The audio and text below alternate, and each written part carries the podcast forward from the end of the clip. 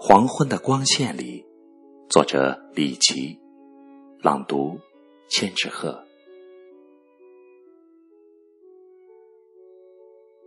黄昏的光线里，父亲说我长得越来越像祖母了。他已不止一次这么慨叹。这个年过古稀的老人，竟是从女儿的五官上不断见到逝去的母亲，唏嘘和伤感、苦涩在空气里弥漫。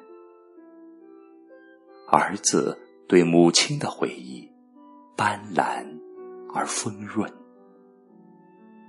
最为深邃的思念里，有许多深藏于心的场景，有刻骨铭心的一切。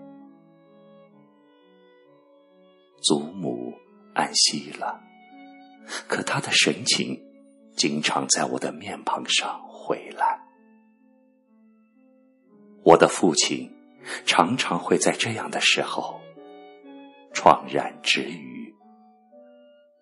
不知他想起了什么，他不愿与人分享那一刻，只是安静的独自陷入沉默。